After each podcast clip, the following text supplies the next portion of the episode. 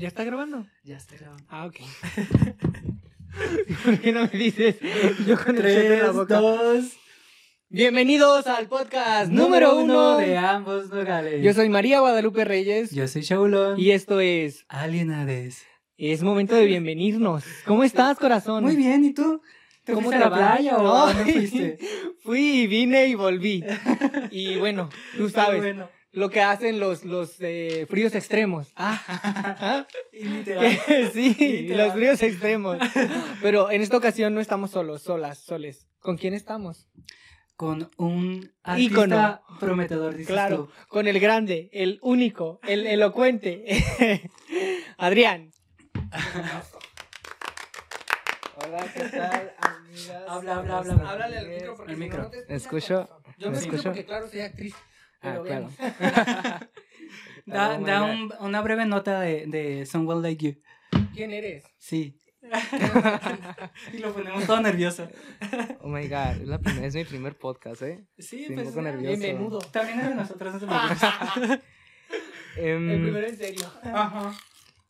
es es es súper curioso cómo, cómo pasó mi vida eh, en un momento a otro. ¿Sí me escuchan? Sí, sí, Sí. te escuchas, pero para que te oigas mucho mejor. Esta Gracias. señora es dramática. Ajá. Ajá.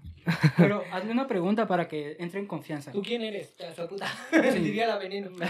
¿Tú quién eres? ¿Qué ¿De dónde haces? eres? ¿Cuántos años tienes? ¿A qué te dedicas? ¿Tienes Grinder? Que es lo que a ti no te importa. verdaderamente. Y Mm, no le bueno. Es-. Es mi primer, mi primer podcast, mucho gusto, muchas gracias por la invitación. Mm, yo soy eh, Adrián, Francisco Adrián García Rodríguez, es mi nombre completo. Francisco Adrián García Rodríguez. Em, tengo 17 años, nací el 13 de julio de 2000. Ya cuando dices el nombre completo es porque estás nervioso. Relájate, respira. Estamos con un menor de edad. Ajá. Sí, con un menor de edad. Exacto. Pero está bien cuidado. Está bien Dices cuidado. tú. Sí. Sí. sí. Continuamos. El 13 de julio de dos. Julio, El 13 de julio. Es cuando De- cumples años ya. Así es, Ya eres legal. ¿qué vas a 2004. hacer legal? ¿Y qué Con vamos a el hacer favor de Dios. Vas a ser legal ante, ante el Ay, SAT, me siento dices tú. Están invitados, ¿eh? Sí, ay, me acabé- Ponte la, la gorrita para atrás porque se No, yo no, no te preocupes. ¿Por qué? A mí no me toques. Porque no tengo... eres como que la, la utilería aquí. Yo me desarmo. Yo me desarmo verdaderamente. Es que no me hice bien el rostro. Mm, Pero lo que nos gustaría saber es cómo te diste cuenta de tus dotes artísticos en cuanto a la Ah, música. bueno, déjame presentar. Ah, ok, Bien. ok, ok. Adrián es... Ok, ok. Hola. Hola. Adrián es ah, un chico que desarrolla la actuación y la música a la par y ah, ah, nos ha acompañado a como uno de los personajes principales de nuestro próximo corto que sale a la luz pública este 15 no un corazón este qui- El 15, sí. es de 15 de no sí tiene que estar listo el 13 luego te explico pero el 15 sale a la luz pública y entonces Adrián hace uno de los personajes hace a César Así es. Hago a César, un personaje que. Ah, verás cómo me costó. Me costó ¿Cuánto tiempo demasiado. tuviste de, de ensayo? Eh, fueron un mes y medio. más o menos Más o menos un mes y medio. Y para mí fue un proceso súper difícil. Y Arturo, principio- Arturo sabe muy bien de lo que estoy hablando. Porque Arturo no vino hoy. Mariah. María, María, María, Guadalupe mi Reyes. amiga, mi amiga María Guadalupe Reyes, Amiga íntima personal. Que ha ido a sabe- todas sus fiestas. Pero sí. sí sabe de lo que está hablando porque fue súper difícil. Entonces, al momento que conocí a Arturo fue como que un despliegue en, en ¿sabes qué? Ya sé lo que quiero hacer. Pero ¿qué hacías antes? Eh, Estudiar, dice. sí, la verdad sí, me, pro- me, me, A la par de que estudiabas la prepa. me comprometí en, mis estudios, se puede decir así. Perdón. Y fue muy difícil porque empecé con, con el teatro eh, con, en el centro de Infoculta. Con una muy, pero Ah. muy buena maestra. ¿Quién? Ya, pues ya. Ya, Ese ya. resumen le hizo ¿Para todo. qué? ¿Para qué? ¿Por qué eres así? Y ahí, ahí conociste tus dotes en cuanto a actuación. Eh, Sabes que desde sexto de Yo prim... utilizaba mucho la palabra dotes. Ya. dotada. pues, le sale súper bien. Sí. Natural. Sabes que sí, desde más o menos como sexto de primaria me empezó a gustar todo lo que fue actuación. Yo veía a los actores, digamos, eh, fue con uno de los más top, Will Smith.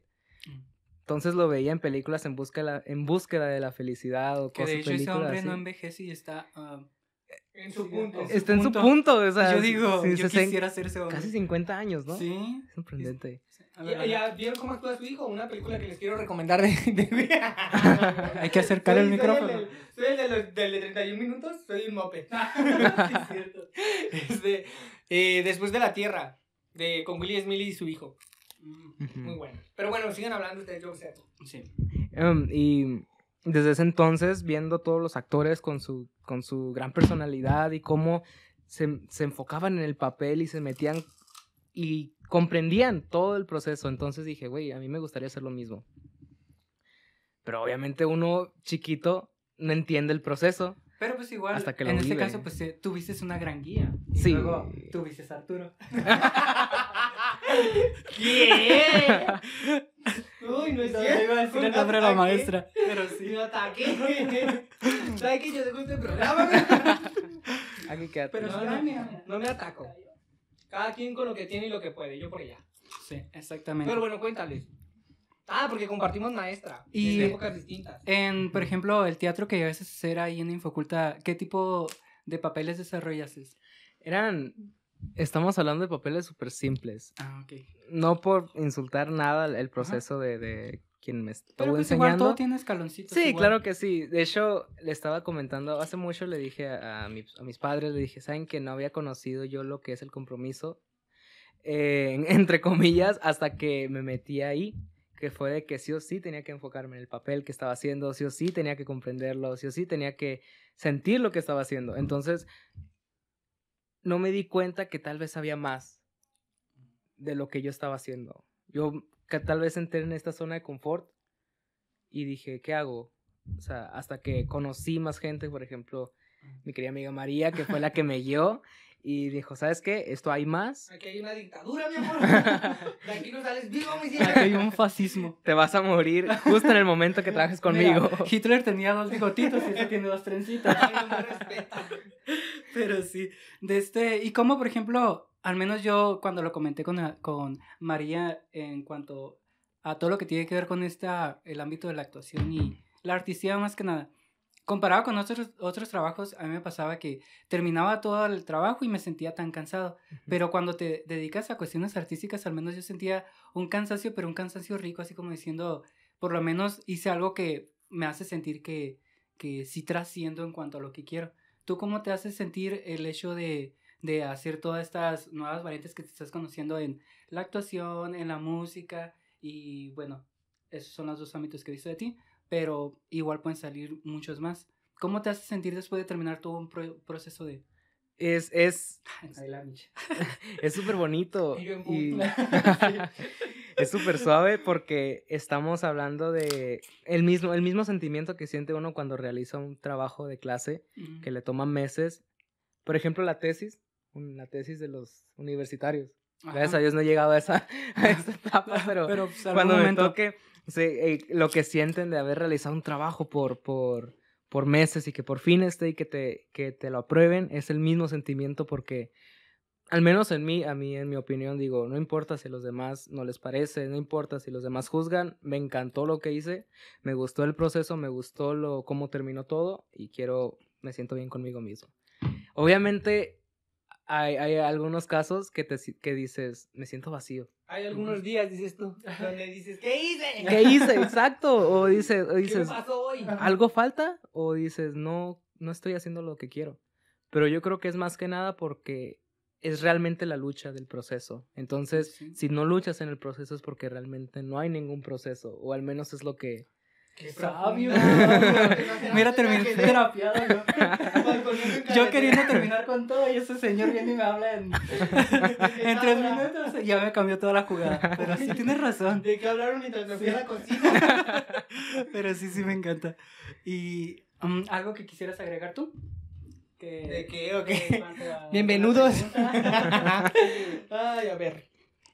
Eh, no. no, no se crean. Este. ¿Te gustó el proceso? ¿Lo disfrutaste? ¿Lo, lo, lo sufriste? ¿Lo lloraste? ¿Lo qué- qué? el proceso de, Una del... pregunta. Hubo, al menos yo lo he vivido, no sé tú. Llegó algún momento en, de- en que tu persona dijo a la mierda, aquí lo dejo, esto no es para mí y busco otro proceso de... No llegaste a tener esa catarsis como tal de decir, ah, la mierda. Am, creo que a todos nos ha pasado, ¿no? A Sí. todos nos ha llegado Sí, ese... ey, no me veas. Es que, digo, Arturo se me va a quedar mirando de que, ¿qué estás diciendo? No, no, no, no. no, olvídate. Mira, aquí, aquí no estamos en la dictadura. de acuerdo, mi amor. Me quieren tirar el evento, mi vida. Literal, estamos a dejar Whitney. Negra y muerta. Ahora sí, literal. Pero sí. Bueno, bueno. Sí, eh, sentí una, no voy a mentir, unas dos veces. Ese, ese sentimiento de que, ay, no, ¿sabes qué? Hasta aquí no puedo, estoy quedando mal y voy a quedar, y sé que voy a quedar mucho peor si le quedo mal a la persona con la que estoy trabajando, pero no, no puedo. Pero dices, ¿y si es un reto? O sea, si, lo, si dejo, voy a quedarme en esta zona de confort más tiempo y no voy a salir a lo que realmente es el mundo. O sea, no voy a Sí. conocer lo que realmente es trabajar. Y Voy a terminar aprendiendo tanto de este pequeño. Lo mismo, mira, lo mismo. Mira. Esto, a ser nuestro para tu vida, guía. te lo tatúas. Y sí, sí, sí, me encanta Sí. lo que dices. Porque es, dices, no, tengo que hacer algo ya. O sea, voy a hacerlo, me va a costar trabajo, pero es lo bonito, es el proceso. Entonces, voy a agregar aquí, perdón si estoy hablando mucho. em, Ese es tu programa, tú Mm, Tú extiéndete. extiéndete Tú como gordo te estamos conociendo. Mira, Eh, que de esto, a las noticias que nadie mira. Es para ti. Mejor esto. el, el, hay un, yo escucho mucho, de mucha música, y hay un rapero que se llama Secan, es de mis raperos favoritos, y él en, en un, en una entrevista eh, dice, oye, a mí me gusta cómo terminan mis proyectos, pero si no disfrutas el proceso, Sí.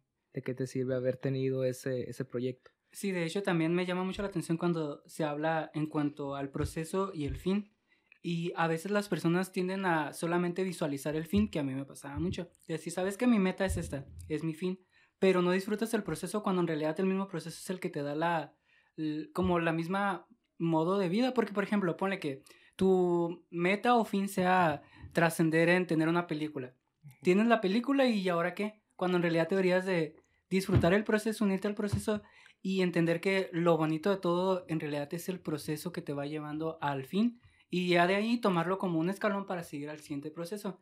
Entonces, siento como que por ahí podría ir a lo que yo interpreto lo que dices. Y haciendo un paréntesis, conoces a Davo.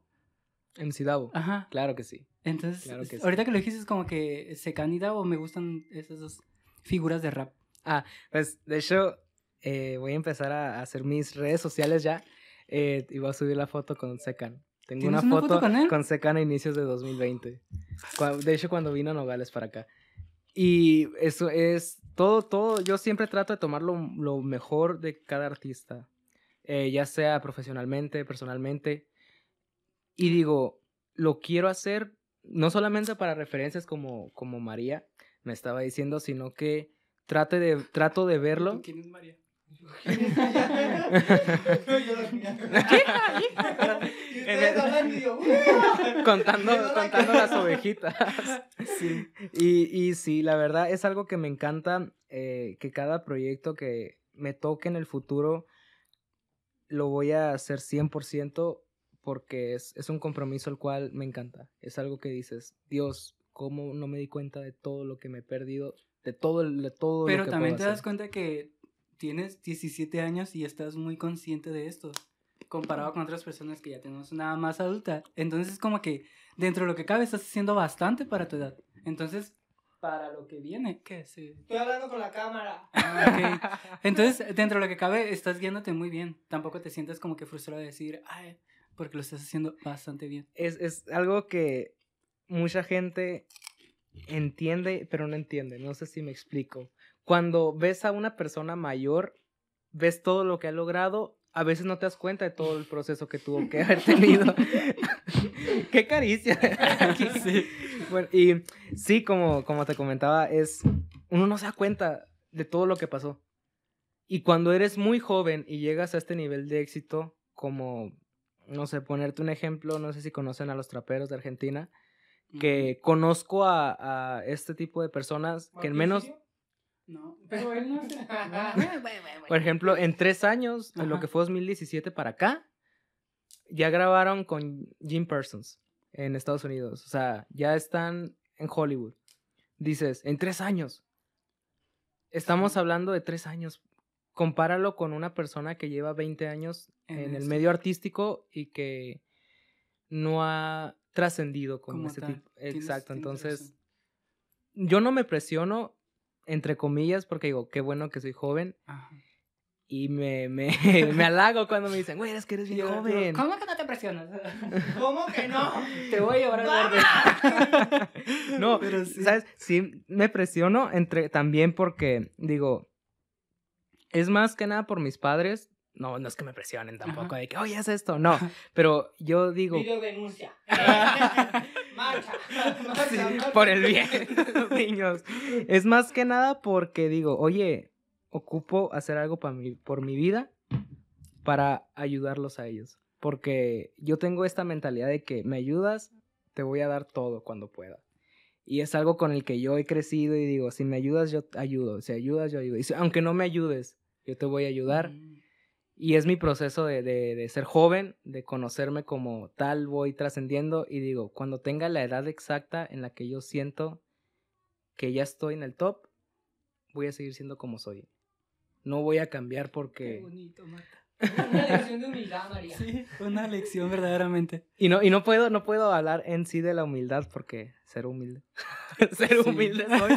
Pero sí, es algo que siempre he tenido en mi mente que ahorita no sé dónde estoy, pero cuando lo sepa, nunca es que se también tiene que ver mucho con los pilares de, de tu persona. Porque, por ejemplo, cuando ya tienes unos pilares en los cuales dices, ¿sabes qué? Eh, estoy haciendo algo, bueno, se reduce todo porque haces lo que haces. Entonces, si ya tienes claro cuál es tu finalidad de por qué haces los- lo que haces, el mismo proceso que vas teniendo es lo que te va levantando. Por ejemplo, una persona que ni siquiera tenga eh, visualizado o, por ejemplo, ya que tenga todo lo que él quiere, ¿para qué lo quiere? Y esa es una pregunta muy importante porque a veces simplemente hacemos las cosas y nos guiamos en el proceso y ya cuando llegamos a ese punto sentimos como que nos falta algo, como que ni al caso. Y sí, ¿Qué? pero cuando ya tienes unos pilares fuertes de saber, bueno, este es las personas a las cuales yo abrazo en mi propio proceso, cuando llegue arriba, pues lo quiero compartir con ellos. Comparado con una persona que no lo tiene, se tiende a meter en las drogas, en el alcohol, lo que sea, y ahí se va porque realmente no tiene como que un colchón estable de decir, pues, con quién lo comparto que, que realmente me haga sentir bien. Y, Pero sí, me agrada. y es una pregunta, ahora eh, mi pregunta para ustedes, ¿cuál fue el, el momento en el que más se sintieron abajo y lo sabían y no hicieron nada al respecto? Porque...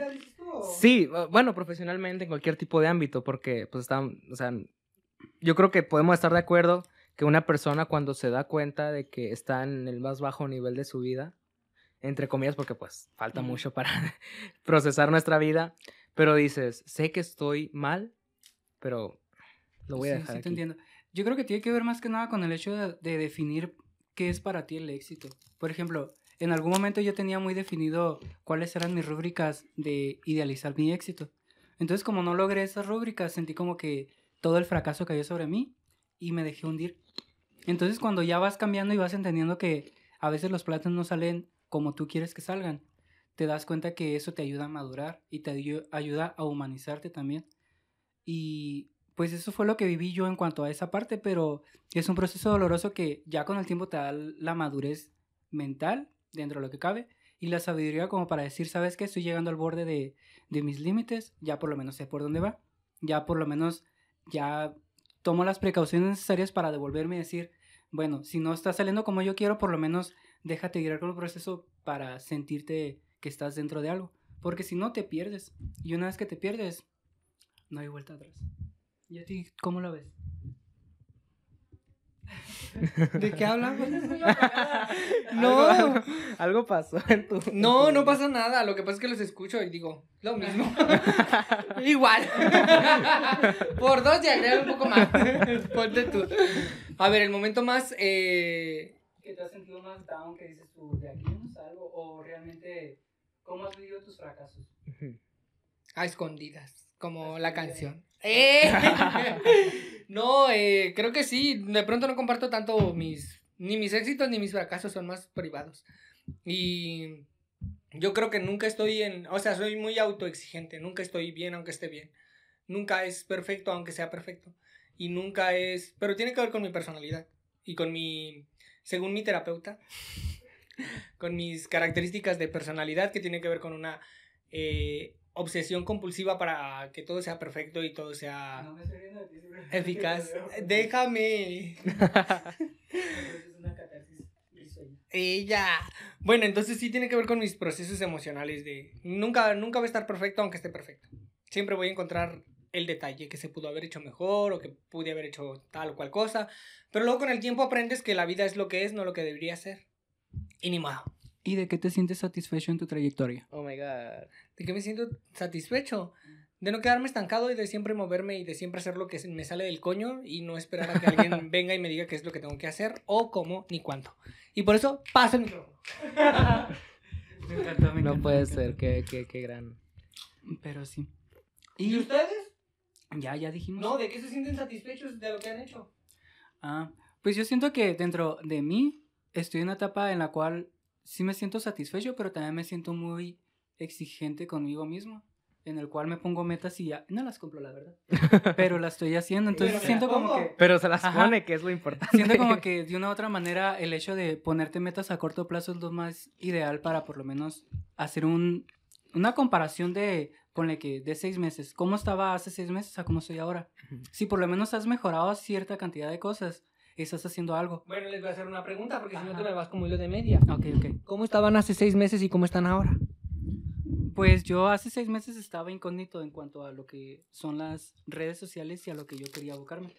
Entonces sentía como que de otra manera no estaba trascendiendo a lo que yo idealizaba de mí. Entonces me sentí un poco frustrado.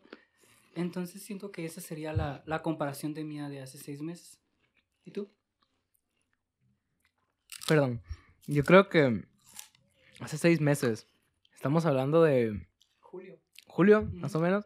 En julio, Junio julio. Estamos hablando de que en junio pasamos, mi familia y yo pasamos un proceso muy difícil de, mm, de retos en la vida. Fue un, momento súper difíciles.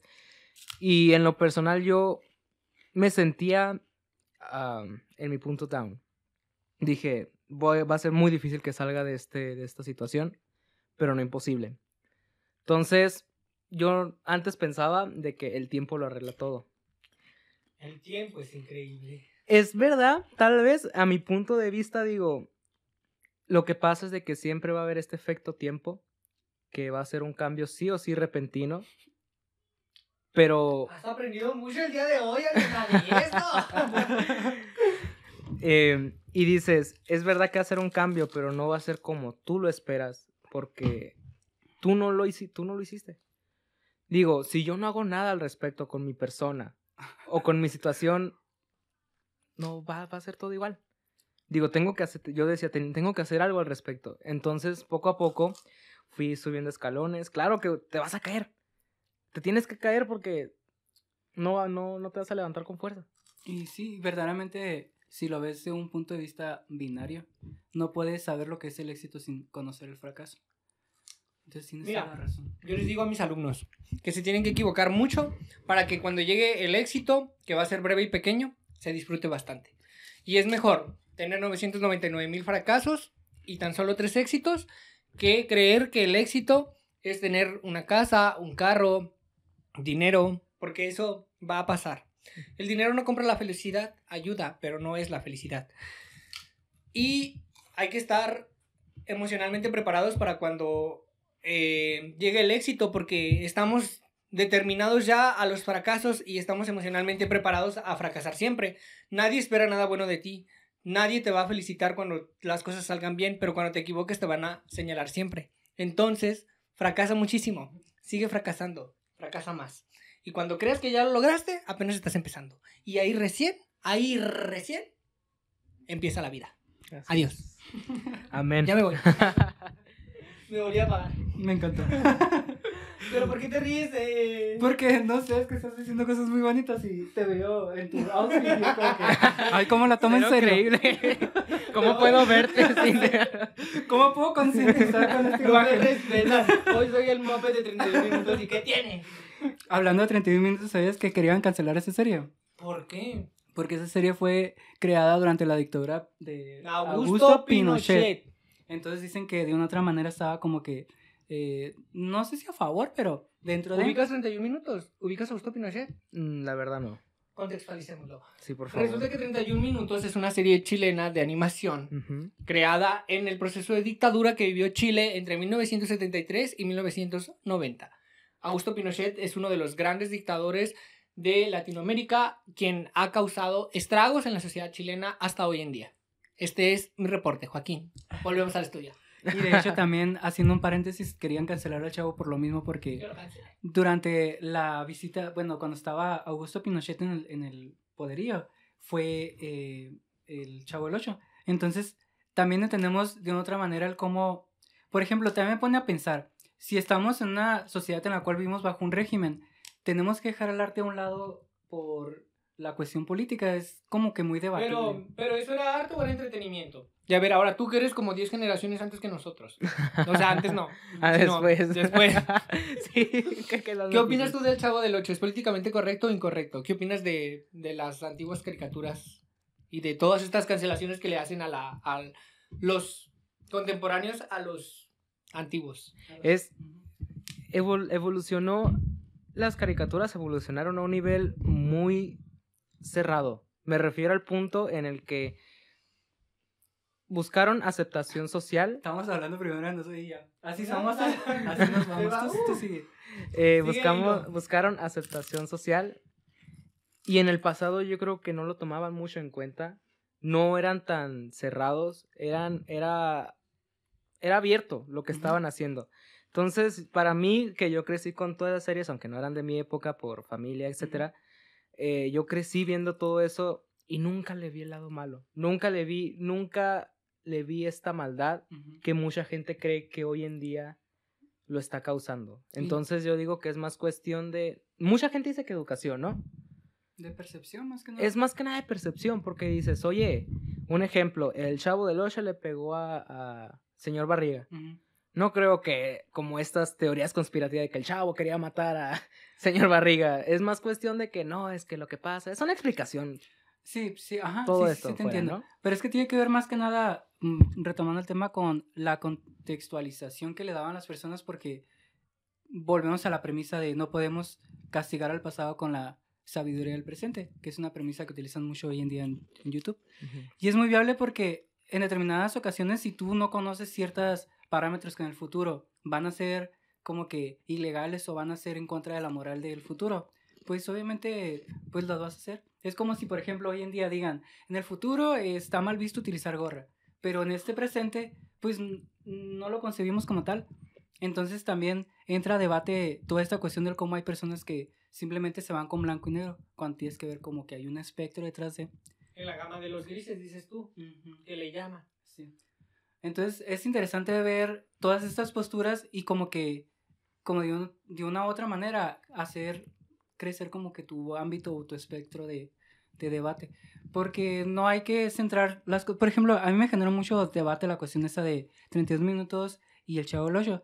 Si ellos ni siquiera lo concebían como algo malo el hecho de ir a, a- con algún dictador o lo que sea, simplemente lo hicieron porque su contexto le decían que estaba bien y ya. o Entonces, es como, como actualmente, pero lo voy a... ¿Me permiten los dos? Lo voy a hilar en la, en la segunda parte de este, el podcast. número uno, De ambos, ¿no? De- De ambos, no dale. Ay, no. Estoy arriba, casi arriba de Sí, Arturo, por Ay, eso. si quieren, no, si quieren, ya ciérrense, está. si quieren, ya no. Ay, de puta. Bienvenidos. Ah, no, pues si Sí, nunca sí. dejamos de estar Oh, bienvenidos. sí, es cierto. Seguimos en la primera parte. En la primera parte, Porque resulta Ah. platícales. que habíamos grabado la primera parte.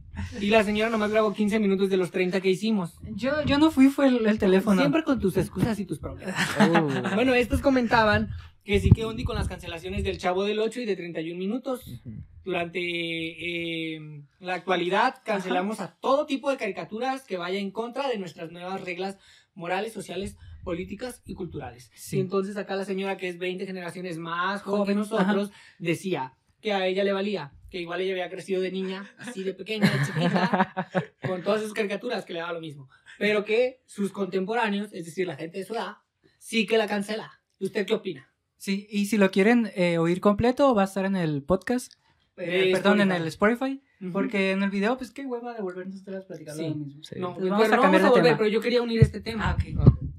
Resulta que Galilea Montijo fue acusada en el icónico libro Emma y las otras mujeres del narco por la periodista Anabel Hernández. ¿Qué opinan al respecto? Se le puede llamar periodista. Oh, ¿Qué? Ha sido una de las mujeres más importantes en el periodismo contemporáneo en nuestro ¿Y país que qué se a necesita detener- para ser periodista? estudiar periodismo, eso es lo primero. Lo ¿Y lo segundo, segundo? Ajá, y para ejercer, ¿qué se necesita? En un proceso de investigación, Ajá, de ¿Y dónde está la documentación. documentación? ¿Dónde están los videos? ¿Dónde está todo? Ah, Porque mira, sí. en su libro. Eso nada más parece una nota de chismes, Es según a lo que yo visualicé. Es que también es muy delicado, por ejemplo, yo... Mira, a mí mi invitado no lo va a estar agarrando el pelo. Sí, yo me pongo yo no a estar hablando. a decir cosas nomás al aire, nomás por decirlas o porque alguien Ay, me no, pues dijo. si quieres ya me despido del podcast. No, no, no, simplemente estoy diciendo que es muy delicado este tema porque cualquier persona que simplemente se guíe por lo que los demás dicen y saque un libro, pues al final de cuentas nada más es un libro de TV y notas y más, pienso yo. Entonces hay que tener de una u otra manera eh, profesionalismo, pienso yo. ¿Tú qué opinas, Maraya? yo, ¿Quedaste? yo quedé.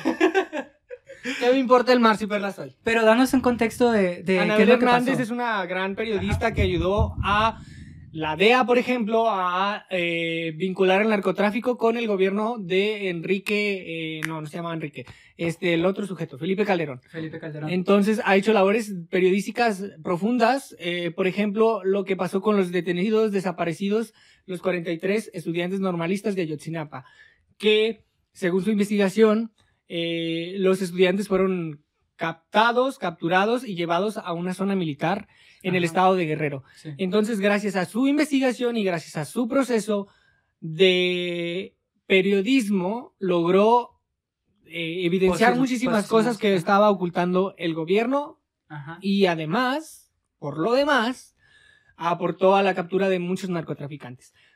Que hoy en día haya sacado un nuevo libro que se llama Emma y las mujeres y las otras mujeres del narco, con una historia que está en veremos si es cierta o no, pues ya es otra historia, pero Anabel Hernández es una periodista y la respetas. Ella va a defenderla. ¿Tú qué opinas? ¿Cuál es tu postura? Ah, porque estamos hablando ya de, de un nivel súper exagerado de, de comprobación. Porque estamos viendo. Aquí, aquí sí, saca los recibos. Ajá. Eh, Galilea Montijo yo la conozco no, no por polémica, sino por sus acertados comentarios ante la cultura popular. Ajá. Porque, eh, no sé, en este caso yo nunca me centré demasiado en lo que fue el, el narco, el tema del narco. Pero cuando una persona va a tener sus fuentes, va a tener su, su, su punto de vista, claro que lo va a sacar a la luz. Y si sacó este punto cuando Galilea Montijo ya no estaba saliendo en ningún, ninguna polémica hasta el momento, Ajá, es que claro que es va a tener, exacto, entonces digamos de que tampoco voy a decir, vigente. tampoco soy el, el juez de- del mundo para decir es que ella es culpable, Ajá. pero pues tampoco es inocente, entonces como dijo Ya mi lo dijo Jenny Rivera, culpable o inocente. culpable o inocente, exacto. Sí, claro. es que también es, es que cuando ya son personalidades que viven del mundo del espectáculo y no hay una legalidad detrás de, eh, te deja como que un mal sabor de boca decir por ahí va. Mira, Pero pues, no sé. Si lo hiciste por mercadotecnia, muy, muy buen Pues gancho bien, mercadológico, estuvo perfecto. Si lo hiciste para vender libros, lo estás logrando, mi amor. Todo México está comprando tu libro para ver de quiénes son las otras mujeres del narco. Pero si esto no es verdad, la verdad es que, como dijo Pepillo Origel, estás perdiendo toda credibilidad como periodista. ¿Ah? ¿Qué quieres que te Sí, diga? Yo, razón. tu colega, mi amor, estudia periodismo en la Católica de Chile. ¿Ah? Pero también es, es delicado de una otra manera el que este sea el tipo de libro que todo México está hablando. Claro, ¿por qué no se van a leer las malas? O sea, de una de la gran Camila Sosa Villada, una autora argentina maravillosa, se los recomiendo, las malas. De una, de una otra manera, estamos diosificando el narcotráfico en cualquier ámbito. Pues es parte de tu cultura, corazón. Sí, es parte de la cultura, pero también de una otra manera tenemos que cambiar el enfoque y hacer que las personas no siempre se sigan guiando por eso. Si queremos cambiar a México, tenemos que cambiar la cultura. Primero cambia tú. ¿Tú qué opinas? Eh, de hecho, como dijo, nuestra cultura, Como dijo Cantinflas, dijo. nuestra cultura ha cambiado demasiado. Sí, En- al paso del tiempo cambia y me da, a mí me da mucha tristeza cuando le estamos llamando cultura a lo que es el narco. Ajá. Como dices, es que si le preguntas a un extranjero, así rápido, oye, pues, ¿qué sabes tú de México? ¿Qué te va a decir? Entonces, Pium, bueno, Pium, depende pium. también la persona, Ajá. como sea, ¿no? Sí. Pero lo más común siempre te van a decir que, ah, que el chapo, cosas Ajá. así. Y te, te da tristeza, porque dices, güey, es que México no solamente es eso, igual que Colombia no es solamente, Pablo Escobar, Gaviria. o Venezuela no es solamente delincuencia, es a lo que, es a lo que voy. Entonces, México no solamente se puede identificar con eso, y pero lo están haciendo. No sé si sea por mismo, Ok, nada más voy a checar si no está parado. ¿eh? No se ha parado, corazón. no creo. Seguimos. ¿Sigue? Ajá. Sí, no acertó la cámara de mí. no, no, no. Y sí, o sea, en resumen, México tiene que buscar la manera en que ya no atravesar lo malo, dejar todo de lado, todo lo que esté mal políticamente, socialmente. Pero cuando uno se da cuenta cuando está mal. Sí, es que hasta el final de cuenta, al final de cuenta, bien, otra final de vez. cuentas, la Ajá, muletilla. la muletilla. Ay, Vol- ya, volvemos a lo ya no mismo. jalar. Sí. Los quiero mucho. Si tu país carece de economía legal y la única economía que te va a dar el sustento económico para tu familia es esa, obviamente la vida va a buscar sobrevivir en los lugares más inhóspitos. Entonces, de esta manera, por eso es que existe el narcotráfico en Latinoamérica, porque es variado por la cuestión del que no existe tanta, ¿cómo decirlo? O sea, no existe tanto, tanto dinero de manera legal para todos. Entonces, de una u otra manera, la gente tiene que buscar medios para subsistir. Entonces, esto habla más allá de, de la cultura, habla de cómo se está guiando los gobiernos de Latinoamérica. Y también el mundo, porque ya a esas alturas ya hasta la misma CIA y todos ellos están involucrados. Entonces, siento yo que tenemos que todos cambiar el enfoque, pero de una u otra manera va a ser un proceso que tenemos que encaminarlo. No va a cambiar de la noche a la mañana. Pero el que se abran esos tipos de debates te hace de una u otra manera concientizar. Entonces siento que ahorita deberíamos más que nada concientizar sobre esas cosas y proponer cosas, proponer nuevos proyectos y- e iniciativas para y que no se olviden cambien. que un pueblo que olvida su historia está condenado a repetirla.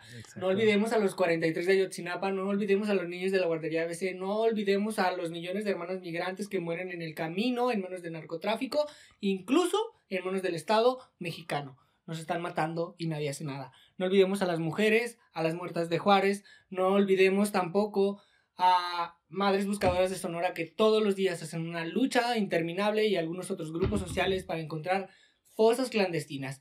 Que, dato, en México al día se encuentran por lo menos dos fosas clandestinas con cuerpos y restos humanos. Entonces, dejamos de hacernos las que no sabemos y, por favor, abramos los ojos. Ah, Mira, eh, a ti te encanta esto. Sí, es- es- eso- Ahorita eso- estaba muerta, pero ya, No, ya revivió. Narco, yo despierto, mi amor. Como que le dio el su, Chopo su Guzmán y glow yo up. vuelvo mi vida. No sé qué línea te habrás metido, pero futbolistas, pero... ¿Qué, está- qué estás guardando? Yo quiero de lo que fuma este tipo. Ay, de pronto me apago y cuando despierto soy la leona dormida que le llaman. ¿Y cómo, cómo uno se da cuenta de lo que... Mira, Vos sos muy niño, vos no- un día lo vas a entender. ¿Cómo uno, cómo uno se da cuenta de lo que está pasando en el mundo con el simple hecho de encender tu celular o de ah, prender la televisión? Estaba hablando con alguien, Sí, perdón, sí, sí. está hablando con alguien que decía, "L- el- la- la- las noticias solo te enseñan lo malo. Entonces, es verdad, pero uno se tiene que dar cuenta de lo malo. Pero un pueblo bien va a hacer algo al respecto. Un pueblo bien va a levantarse, ya sea en armas o como sea, yo no voy a debatir eso, pero se tiene que levantar. Así que marcha, Marcha, marcha, marcha. Es que- Adrián, convoca a la lucha.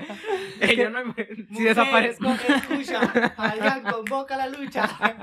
De una u otra manera, tengo entendido que lo que es la psicología de la masa social, si a la masa social le das malas noticias, lo que hace es que se van a sentir como que más deprimidas y más aisladas y es como un control de... Entonces, si a las personas le das noticias buenas, vas a estar bien así. Ujú. Entonces, de una otra manera es parte del control social, pienso yo, porque en todas las partes del mundo dan malas noticias, malas noticias y todos los días. Entonces, de una otra manera te tienes que desconectar, tienes que abrazar qué es lo que puedes hacer y lo que no dejarlo y simplemente fluir en el proceso. Y bueno, eso me lo digo a mí mismo. Eso es todo. Porque Muy yo bien. a veces me voy por otro Excelente. lado. Pero sí. Porque la vida es eso que se nos va mientras nosotros hacemos planes, no lo olviden. Que el Oh. próximo 15 estrenamos el corto Besos de Cristal. Qué, qué hermoso, qué Sí, sí, hermoso. sí, Sí. Re- qué Y no, y no se lo pierdan. referencia. Y- y- Y sí, Sí, sí, sí, bueno, sí, vamos sí. a la siguiente la noticia. Ah. Ay, pero déjame que, Es que que te no, robe la minuta. Ok, léelo, pues. Maldita sea, Cristo, me estafaste. Mejor la Se volvió ciego, mi amiga. Es, que, no la primera no- no noticia tiene- dice, Rover Perseverance de la NASA consigue convertir CO2 en oxígeno, una tecnología que podría ser clave para ayudar a los astronautas a respirar en Marte.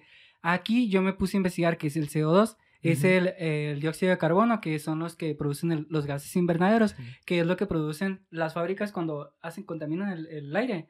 Entonces, haz de cuenta que lo que es Marte es como si estuviera todo contaminado. Y lo que están haciendo es que metieron un- una tecnología para que las personas puedan respirar ahí. Entonces yo me pregunto por qué están buscando eh, cambiar el, el- la atmósfera de Marte para que pueda respirar allá cuando aquí no se puede respirar. Y lo que hice que le hice un tweet a la NASA. ¿En serio? sí, le tuiteé ahorita. ¿Te respondieron? No, pues es que lo hice ahorita cuando estaba haciendo la minuta. Le dije, yo muy molesto, dije, ¿cómo es posible que están haciendo o investigando para que Marte pueda subsistir y pueda respirar cuando aquí en la Tierra estamos batallando con el COVID, estamos batallando con los gases invernaderos y tenemos que mantener de una u otra manera eh, el cambio climático por la media mundial que tiene que ser 1.5 o 1,5 grados, eh, no sé de qué. Entonces ahorita estamos como 2 puntos no sé qué. Entonces yo digo, si ya existe la tecnología, ¿por qué la llevan a otro, a otro planeta y no la ponen aquí en la Tierra? Entonces me llamó bastante la atención. A ver qué me responden de la NASA en español. No. A ver qué me responden. Entonces lo quería agregar porque me llamó bastante la atención. ¿Ustedes qué opinan? ¿Tú qué opinas? Es, Es que es raro, qué- porque Qué raro porque... Es toda una esquizofrenia. Porque en otras partes supuestamente tienen la tecnología para. Ujú. Pero aquí en la Tierra estamos lidiando con tantos problemas que hasta cierto punto yo digo, ¿y si todo es parte de un plan para? Para que la ¿Para gente qué? ande toda histérica o cuando en realidad ya están las respuestas de... Entonces la verdad no sé. Todo, todo, como tú dices, todo es parte de un plan. Ahí saco mi gorrito conspiranoico. Sobres, con Sí. todo. Todo es parte de un plan y a veces uno no se da cuenta. Sí. Porque, como dicen, una historia está bien contada. Por el, el, el, el héroe, el que ganó la batalla. Exacto. El- Sí, pues es que la- que las historias la, la cuentan los ganadores. y lo peor, lo peor de todo es que, como tú dices, ¿cómo puede estar haciendo cosas en otra parte Ajá, cuando... cuando no han hecho nada aquí? Es como si yo me pusiera a limpiar el cuarto de alguien más, pero no limpiar el mío. Entonces, es algo súper... Muy metafórica, ¿eh? Yo no Sí, sé qué, qué me habrá bebido antes de ver el podcast, pero muy metafórica. Y, y al menos para mí, digo, está bien que estén haciendo estos avances, ya sea tecnológicos, eh, pero tiene que haber un avance social, con- social, político, cultural aquí en el mundo primero. Pero ¿sabes qué no avanza? ¿Sabes qué no avanza? Que no avanza. ¿Sabes qué no avanza? No. Bueno, todo el mundo. Andrés Manuel López Obrador dice lo, lo siguiente. Porque eh, Sereno Moreno dijo Carmen Aristegui. Espérate, déjale, doy una... A ver, Sal. Mira, lo que pasó es que Carmen Aristegui sacó gran periodista. gran periodista mexicana, sacó un documental que, bueno, no es documental, es Una nota. un- una un investigación. informe, Un informe, periodístico. Mm, no, no, no, no, no lo apunté. Bueno, lo que pasa es que, ¿se acuerdan de Sembrando Vida? Del pro- gran proyecto que Andrés Manuel, ah, el presidente, ha venido atrayendo. No, no sabías. Bueno, Andrés Manuel trae un proyecto que es Sembrando Vida, que de esa manera lo que hace es que le da eh, trabajo a todas las personas que son campesinos. Entonces, son ciertas hectáreas, no sé qué tantas hectáreas en Tabasco. Entonces, de esa manera le da trabajo a toda esa gente que se olvidó los gobiernos anteriores. Pero el detalle está aquí, que los hijos de Andrés Manuel López Obrador tienen una chocolatera. Entonces, eh, el problema fue porque en estos árboles que se sembraron son de cacao. Entonces, los hijos de Andrés Manuel López Obrador se dedican al cacao. Entonces, de una otra manera, unieron la, la empresa de los hijos con una empresa que es meramente gubernamental. Entonces, al final se lo están quedando como que el dinero ellos. Entonces, toda una investigación que está media pantanosa y está media rara. Lo que dijo que no iba a ser el viejito allá en la cuarta transformación, lo viene haciendo, robándole al Estado y dándoselo a sus hijos, a los más cercanos. Y por ¿Esto eso- es? ¿Una dictadura? Sacó Oh. este, este mini, bueno, mini documental. Y Andrés Manuel ante eso comentó, mis hijos no tienen nada que ver con Sembrando Vida. Y Carmen Aristegui, Aristegui le contestó, sereno moreno. Eh, en Aristegui Noticias no estamos ni a favor ni en contra de su movimiento. Este espacio es simple y sencillamente eso, un espacio de periodistas donde se tiene que hacer valer la información a, pues a la población en general. Y él sacó otra comunicado donde está diciendo que Aristegui lo que estaba haciendo es que está en contra de lo que es el, el movimiento de él. Pero e- ella le responde que al final ella no tiene que estar a favor ni en contra porque ella es una periodista, ella simplemente sigue la nota, sigue la investigación y pues ahí está en tela de juicio esta situación. Obviamente nosotros desde acá simplemente es la información que tenemos, no podemos decir sí o no. Yo digo que sí. Es que también es un tema delicado, ahí tienes que irte despacito. No. Porque si es, sí es algo delicado. es Y Es ya verdad. para comentar ante esto, yo pienso que de una u otra manera, Carmen Aristegui le dijo, cuando quieras puedes venir al programa y podemos platicar del tema. A lo que Carmen Aristegui le llamó bastante la atención fue que Andrés Manuel se pusiera bastante a la Agresivo. defensiva, siendo que es una persona que él habla de la transfer- transparencia y todo ello.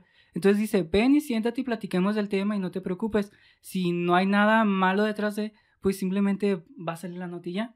Entonces ahí está como que el punto en tela de juicio. Entonces ahí yo, y les sugiero a ustedes que no hagamos una, un, como, un juicio final. un juicio delicado porque pues es un tema Yo fuerte. siempre le creería a los periodistas y a la información veraz, eficiente y oportuna. Si me viejito permiten, yo no le creo nada. si me permiten dar un cuenta. comentario, un Sí. comentario, ¿han visto la permito. película? no. sí, ¿han visto la película de Dictadura Perfecta? Sí. Ah, pues no sé si, si, si, recuerdan que, que en, en una, en una escena ya ven que el presidente gobernador, no recuerdo quién era, lo cachan eh, recibiendo dinero de parte de, de los narcos. Entonces este video lo presentan en los noticieros, eh, Televisa, y lo presentan y el presidente sale a defenderse.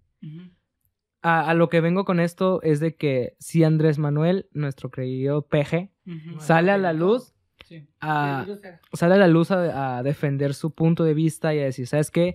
Eh, mis hijos no tienen nada que ver, esto es de mi parte, yo se lo voy a dar al pueblo. No va a definir su, su postura y nunca se va a saber si va a ser, si es mentira o si es verdad todo lo que está diciendo, porque a final de cuentas es todo de manipulado, todo está manipulado. Es hoy que también, día. mira, va más allá de. De hecho, el día de hoy me marcaron del INE para que ¿Y qué trabaje el año que viene. Me dijeron que me iban a mandar un formato para que lo firme, para que trabaje. Y yo les dije que, pues, no sé, todavía. ¿Por y lo, qué? pues ya ves que el, el de ese el- las elecciones pasadas, pues no, no de este. No, no sé. Y ya pues el hecho fue de que me quedé pensando.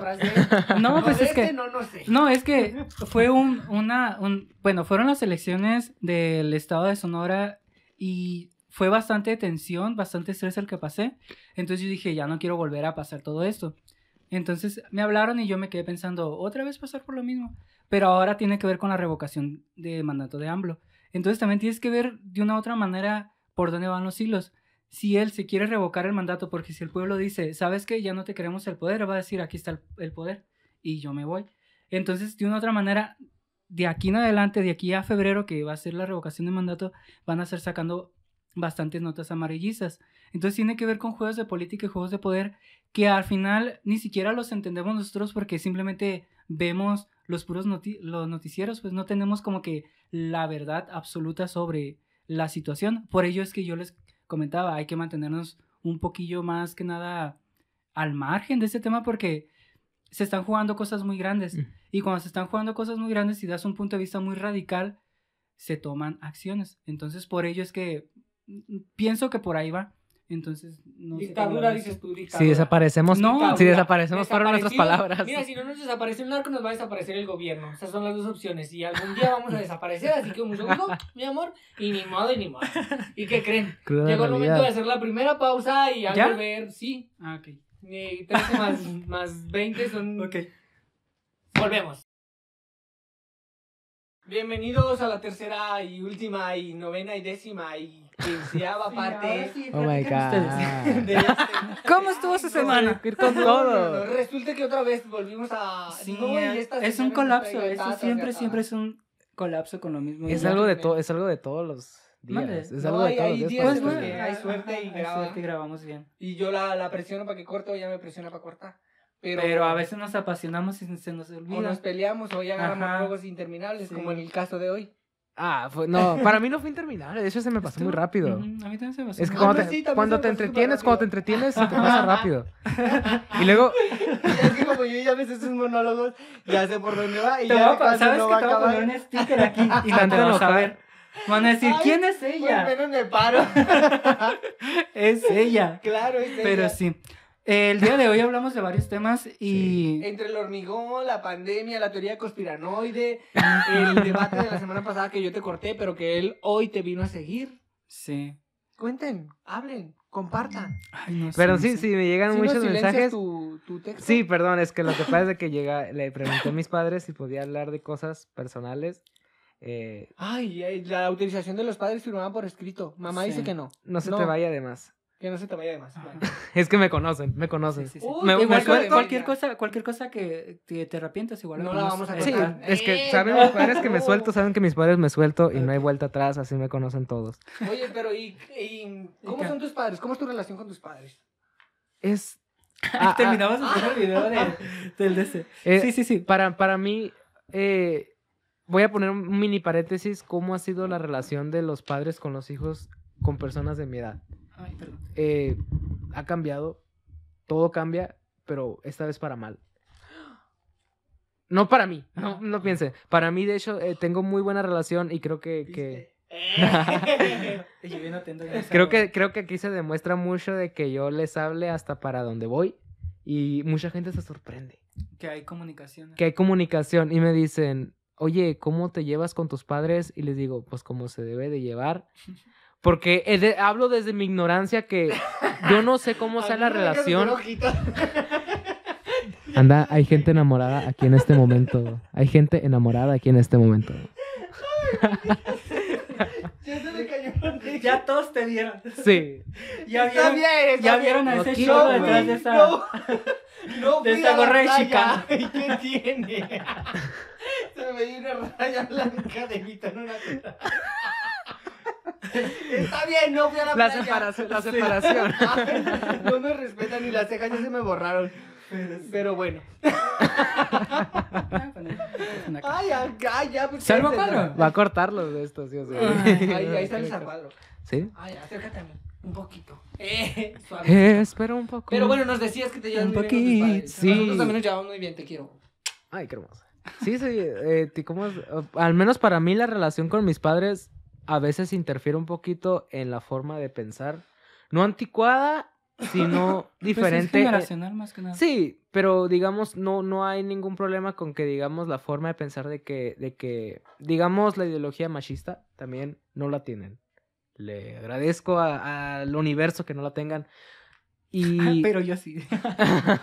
que nos diga, pero yo sí. Hay cosas en las que diferimos, pero... ah, Pero sí. y, y tú, por ejemplo, eh, Me volteó la tortilla.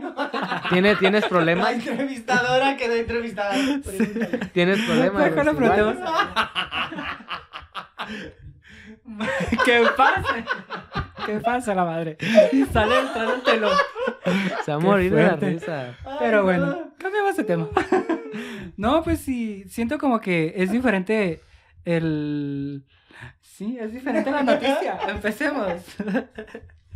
Pues han cambiado bastante. Sí, eh, viví un, un entorno muy machista en- eh, cuando era pequeño, pero fueron modificando su forma de pensar. Ujú. Y ahorita, pues sí, me siento muy a gusto y pues Qué soy lo que soy ante la cámara Qué y ante el bueno. mundo entero.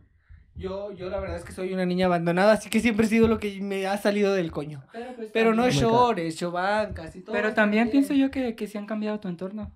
Sí. Con tus herma tu hermana también. O sea, nunca has tenido problemas con ella. Pues es que siempre he sido así. Te digo que yo, que yo soy una vagabunda del mundo, yo no tengo que deberle cuentas a nadie. Y el día que te que deberle. Una, ahorita eres una chola Oh del my mundo. God. Verdaderamente. Pero bueno, dentro Pero de sí. todo no me he desviado del camino porque podría ser una drogadicta. Ya lo hemos comentado antes. y no lo Sí.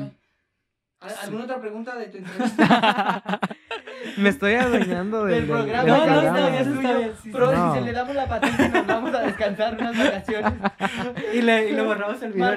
No, se, no se grabó, no se grabó. Pero sí. Pero bueno, ¿alguna otra pregunta que le quieras hacer a Yobi o a mí? Mm, ¿cuál, ¿Cuál ha sido su, su Que te diga, no, pero mi novia sí. ¿Qué eres? Sí, Mi- es que lo estaba comentando ahorita Arturo, lo voy a decir aquí en Un cámara. saludo a tu novia. Eh, un saludo a mi Que novia. nos va a ver en algún momento. Sí, de hecho sí lo voy a ver. No traigo cejas así. Te amo, mi vida. Hasta, la- hasta en los párpados. Eh, Es- ella me estaba preguntando que si, ¿cómo te identificas? Entonces yo me quedé tipo, que mira, es una explicación muy interesante sí. porque ella, Eh, yo- ella y yo tenemos esta mentalidad de que si eres feliz, vive. Si no eres feliz, Muere. empieza a vivir, güey. O si no te mato. Ah, no. Hija de fotos. Me voy a robar el micrófono mejor. Ay, qué fea de La, la risa, me encanta. Bueno, yo soy una persona no binaria de género fluido que si llegase a identificarme con algo sería el género femenino, con alguno de los dos géneros determinados. Pero me gusta mi nombre, me gusta ser Arturo, me gusta ser quien soy, me gusta que me traten como Artura fuera del personaje y me molesta un poquillo cuando confunden a mi personaje con mi persona. Sí. Y ni modo. Zapatazo a mí. Zapatas a ti que últimamente me dices María fuera de cuadro y yo que no soy María. Es que Es la costumbre. No, es que la mayoría del tiempo que llegamos a estar juntos es más que nada cuando trabajamos. Ajá. Entonces, cuando trabajamos está como María. Entonces, siempre es María, María, María. María. Entonces, pocas veces lo veo como Arturo. Entonces, cuando te veo Arturo es nada más cuando dormimos. Entonces, la vez pasada cuando le andaba diciendo a Maraya, me dijo, no me digas Maraya. Y yo, "Mm, es parte del rito. Es un rito ya. No, no, no, no, no. Ese no es un rito yo no te voy a permitir que me hables como no me identifico. Sí, ella está bien. María eh, no está bien. Arturo está bien. Ella está bien. Eso está bien. Omitir el pronombre también está bien. Pero no María cuando no soy María. Ok. Fuera, no da lugar. Caso cerrado, se acabó. ¿Tú cómo te identificas? Pues, Esto parece una guitarra. Y ahí la guitarra de lado. pues me identifico con una persona no binaria porque a veces me voy mucho al lado femenino y a veces me gusta tener el lado masculino. Entonces, ni siquiera yo lo tengo claro. Ujú. Porque hay veces en las cuales yo llegué a un punto en el cual hasta a ti te lo hice ver, que sentí como que iba más que nada como guiado a una persona trans, pero fue nada más un proceso en el cual yo me identifico como tal, pero llegó un punto en el cual dije, no, es que realmente no es lo que yo busco en mi persona. Entonces siento como que lo que hay aquí es lo que hay, más sin embargo yo puedo jugar con este avatar, ya sea vistiéndolo con partes femeninas o partes masculinas. Entonces como que... Yo, yo Pero- tengo- Te sientes a gusto, es lo que Sí, importa. es Te que- sientes feliz ajá. contigo, exacto. Y es como que el- me... O sea, como me identifican las personas, me da igual. Siempre y cuando yo diga... es que se suelta y me encanta Es que, que, se, se me va a suelta. ir, se me va a ir.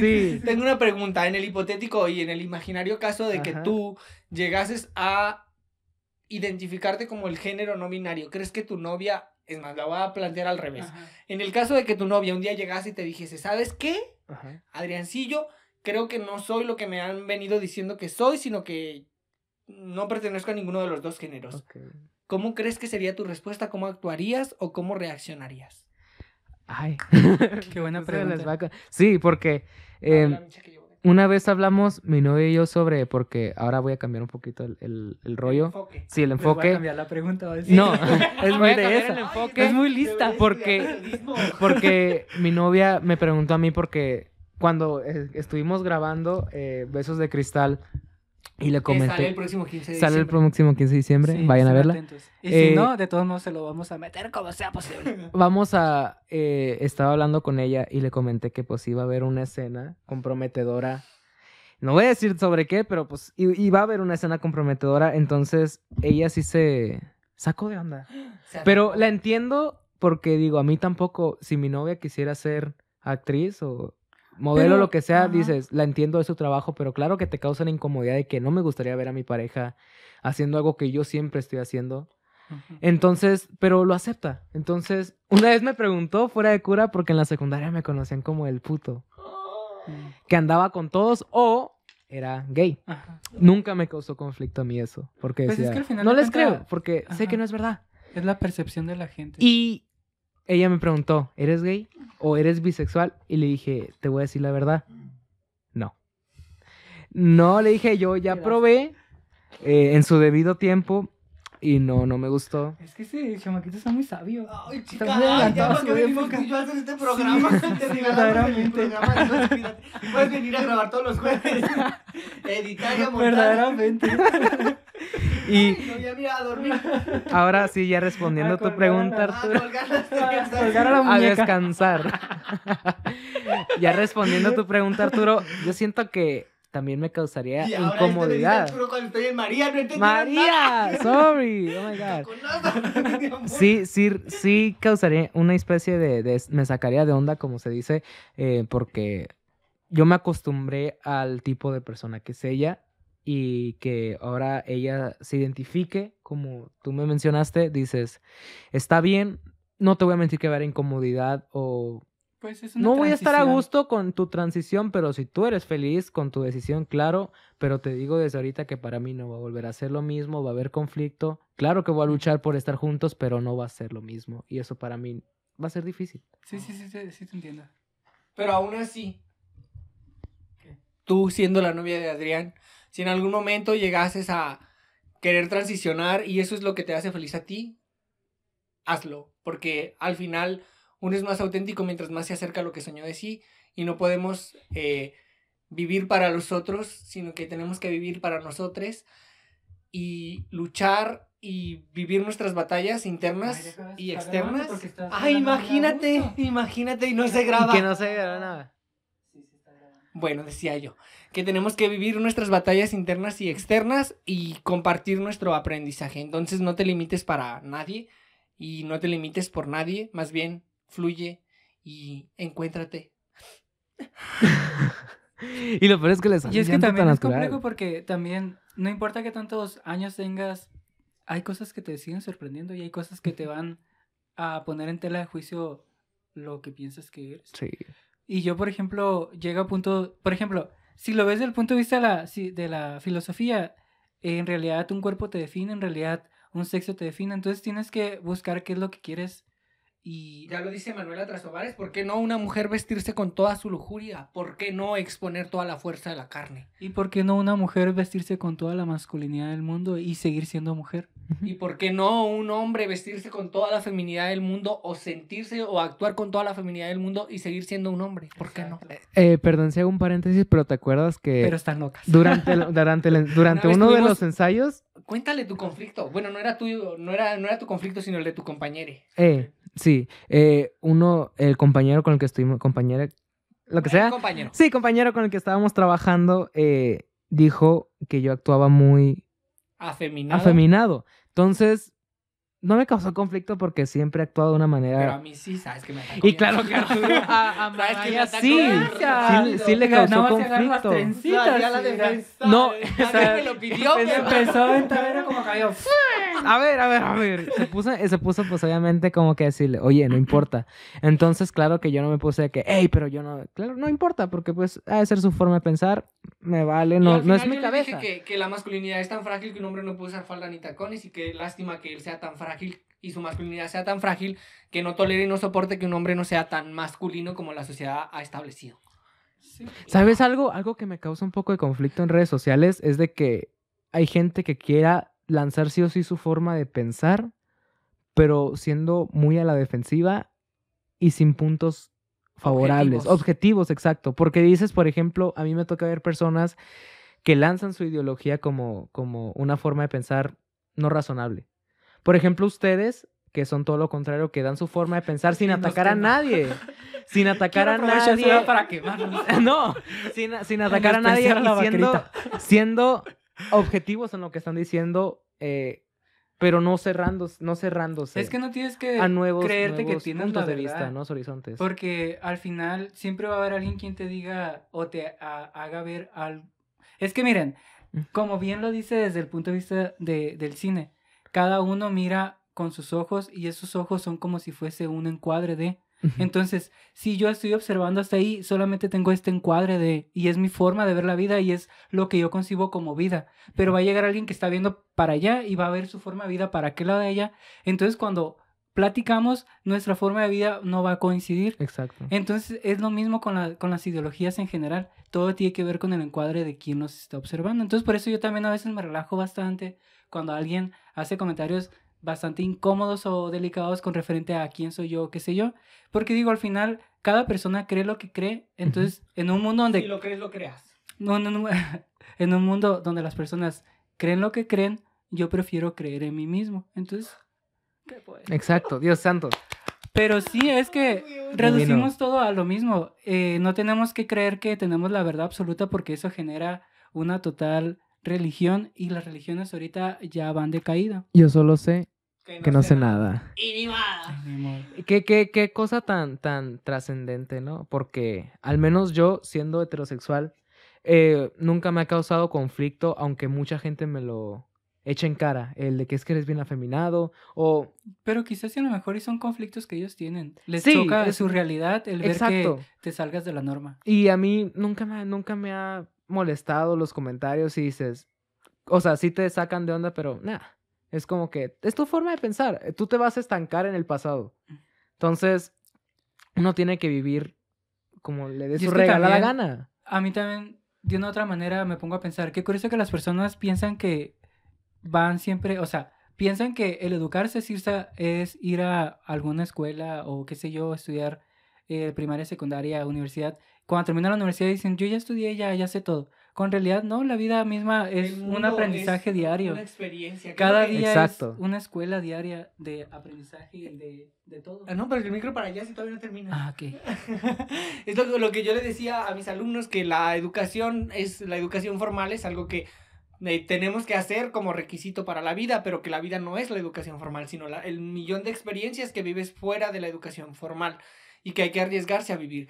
Y otra cosa que a mí me llama mucho la atención es que cómo estamos eh, codificados o normalizamos la violencia, pero no, no normalizamos los actos de amor. Por ejemplo, está mal visto que yo le diga a mi alumno, oye cariño, o oye nené, o oye... Sí. Está grabando. Está grabando. ¿Está grabando? Está, en los 20 minutos hay que cortarle. está mucho más normal eh, el que yo actúe con violencia hacia los otros que el, el que actúe con un acto de amor. Y cuando eres amoroso con el resto, luego te ven raro o piensan que les estás acosando o que quizás a lo mejor les estás coqueteando. Y no, es un acto de amor. O sea, el que yo le haga a Adrián así es un acto de amor.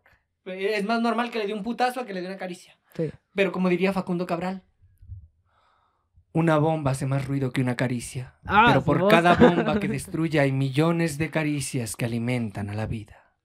Oh my God. Facundo Cabral. ¡Y ni más! Oh my God.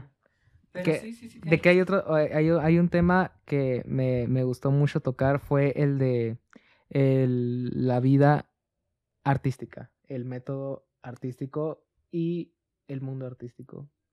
¿Cómo lo, sobrelle cómo lo sobrellevan? O sea, al menos tú, Pues él es el que está pues más mi vida. sí. ¿Y tú cómo, cómo? Porque ahorita me dijiste fuera de cámara que tú no te metiste tanto a este mundo Apenas estoy con- y que apenas te metiste y estás descubriendo qué es lo que te apasiona, qué es lo que te disgusta de- del mundo, qué es lo que más vas a centrarte. ¿Y tú cómo conllevas ese, ese, este mundo? Al volver. de este corte. Hoy este es el podcast más eterno de la vida, corazón. Pero les encanta. En la última y nos vamos, ¿no?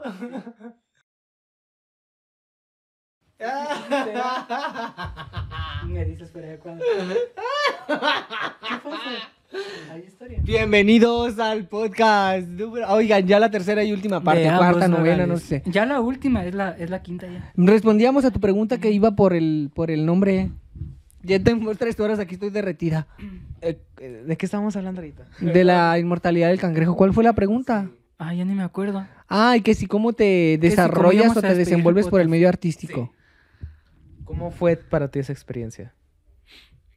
Pues ya van muchos años, ya es, es parte de mi vida. De hecho, he estado pensando en dejarlo y luego digo, mm, pero de esto es lo único el que sé hacer. teníamos una plática con referente a que yo estaba teniendo una catarsis porque dije, ¿sabes qué?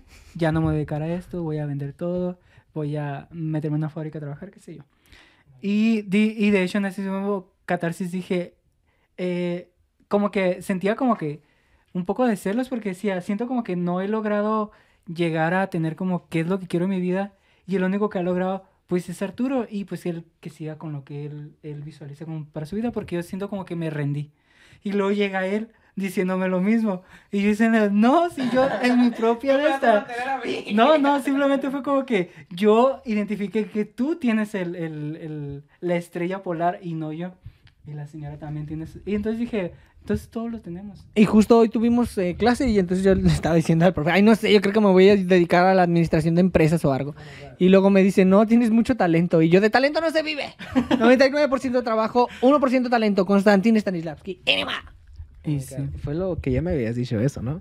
Sí, sí, Eh, Y tú, sí. si no te dedicas al mundo artístico, ¿a qué te dedicarías? Dentro Uh. del mundo de... Mm, de- Del mundo. Pues del mundo. Eh, El lotero. eh, sí, va a ser este eh, donador de esperma. No, no es. Eh, bueno. eh, he Bueno. visto, hay algo que me llamó mucho la atención cuando entré a preparatoria, psicólogo. ¿Psicología? Sí, 100%. Es algo que me gustó demasiado, no más que Te voy nada a porque... a mi amiga cuando venga. Por favor. Y no, no, no por esa razón, sino porque... No, pues no es sé que... si me malentendí. No, o sea, me refiero pues, que te te va a caer bien porque vas a tener... solo. Vas a tener plática con ella porque a ella le gusta A mí me gusta mucho la psicología Ajá. y mi mejor amiga es psicóloga. ¿En Entonces serio? vas a platicar muy a gusto con ella sobre psicología, sobre cómo mira el comportamiento humano, sobre muchas cosas. Y entre la plática aprendes. Y eso Sí, claro que sí. Y la psicología es una de mis grandes aspiraciones porque más de conocer a las personas te conoces a ti mismo. Entonces yo sigo pensando que yo no me conozco. Eh, es, es, y además porque, como ustedes dicen, soy demasiado joven y para lo que he logrado, estoy muy bien, pero yo sigo pensando que todavía me falta. Sí. Me va a seguir faltando para siempre, pero va a haber un momento.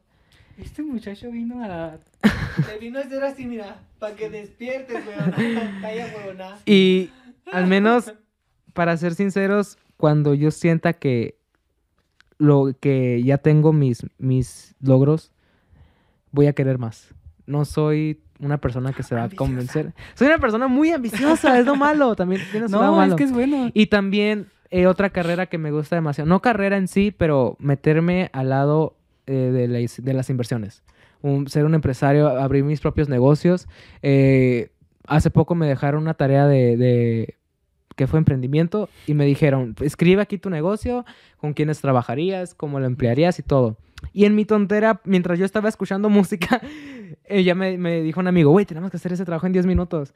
Dije, ¿qué hago? Y le puse, eh, in- Little Inver- Inversions, eh, pequeñas inversiones. Decía, eh, va a ser para personas con escasos recursos que pueden hacer inversiones cortas, que les generaría un pequeño ingreso, pero les ayudaría. Y así, me fui. Y así Ah, me fui desenvolviendo con eso. Y dije, güey, lo voy a desarrollar. Tengo que desarrollarlo. Está, está buena la idea. Y me metería también a hacer mis propias inversiones, así. Y el chiste es generar, capitalizar, diría Nicky Jam, porque así es la... Capitalismo es el capitalismo. sí, no hay de otra, desafortunadamente no hay de otra. No, pues no. Tenemos que ser comunistas y capitalistas al mismo tiempo. Sí. Marcha, marcha, marcha, marcha. Es algo que Que te pregunté, le pregunté a, a Giovanni fuera de cámara cómo veía, definía. ajá, sí, Capitalista. capitalista comunista, claro pues, que hay que tener su propia- Es que si lo ves a grandes ejemplos de cómo... Es que una idea es cómo está la teoría y otra cosa es cómo se da en realidad. sí, Porque todos cuando hablamos de capitalismo se nos viene a la mente Estados Unidos ajá, o el primer mundo o, mundo, o el países desarrollados. Cuando al final te das cuenta que Noruega está entre los países desarrollados y es un país socialista. Oigan, yo les tengo una Entonces, noticia al respecto. ¿sobre qué? Antes de que se me vaya. Resulta que Canadá ha abierto sus puertas a un montón de migrantes latinoamericanos para que se apaguen. Bueno, acá, decía yo, que Canadá ha abierto sus puertas para Se note. un montón de latinos que quieran migrar. Así que los requisitos para solicitar eh, una visa de trabajo están muy accesibles para todos, para todas y para todes. Así que les invito a que visiten la página del gobierno de Canadá, que es, eh, si no me equivoco, es eh, Hub Canadá. Y ahí viene la oferta de empleo y los requisitos que hay que cumplir. Vámonos a Canadá todos. ¡Vámonos! Este, y hay empleos de todo tipo, desde a todos los niveles, desde los más bajos hasta los más altos. Y es que sufren una crisis humanitaria post pandemia, ya que las personas en Canadá se dieron cuenta que podían vivir sin tener que trabajar. Y entonces ahora el Estado está en un gran problema, porque no tienen empleados ni mano de De obra. hecho, en Estados Unidos está pasando lo mismo porque las personas que antes tenían empleos en McDonald's, en Burger King, ya no quieren volver a trabajar porque dicen que ya no van a volver a trabajar esas condiciones y aparte la gente con la que trabajaban a veces sufrían de acoso, qué sé yo, y un montón de, de ese. Entonces ahorita hay bastante trabajo en Estados Unidos, pero la gente no quiere trabajar porque por medio de los de esos que les daba el gobierno, los bonos de este pues vivieron muy a gusto. Entonces dicen, pues para qué trabajamos si ya tenemos quien nos mantenga. ¿Y México cuándo va a vivir de bonos? Ay, ni te preocupes que tu presidente ahí, tu puñetón. Pero bueno, vamos a dar ya, vamos La- a finalizar este. Sí, porque si no me vuelvo eno- Sí, sí. enojar y esto dura hasta media hora. Ay, Lo no. interesante es que si lo subes, va a ser como Dos, una, de- una hora, una hora de... Deja tú tres minutos subo nomás y ya. Sí, una, va a ser una hora y fueron tres grabadas. Sí, fueron seis, fueron como, fueron No, muchas. fueron tres horas grabadas reales y se va a subir una. Ajá. Bueno, no pasa nada. sí, así es la vida. Es momento de despedir. El podcast número No, uno. de ambos nogales. No me gustó. No me gustó, no me gustó. Es momento de despedir. El podcast Número uno, de ambos nogales. Nogales. Yo soy Chabulón yo soy Adrián. Yo soy María Guadalupe Reyes. y nos veremos en alguna próxima ocasión. Nos vemos si el tiempo lo permite. Hasta otra. Ahora sí despedimos por fin esta wea. Adrián, gracias. Un placer un- haberte conocido.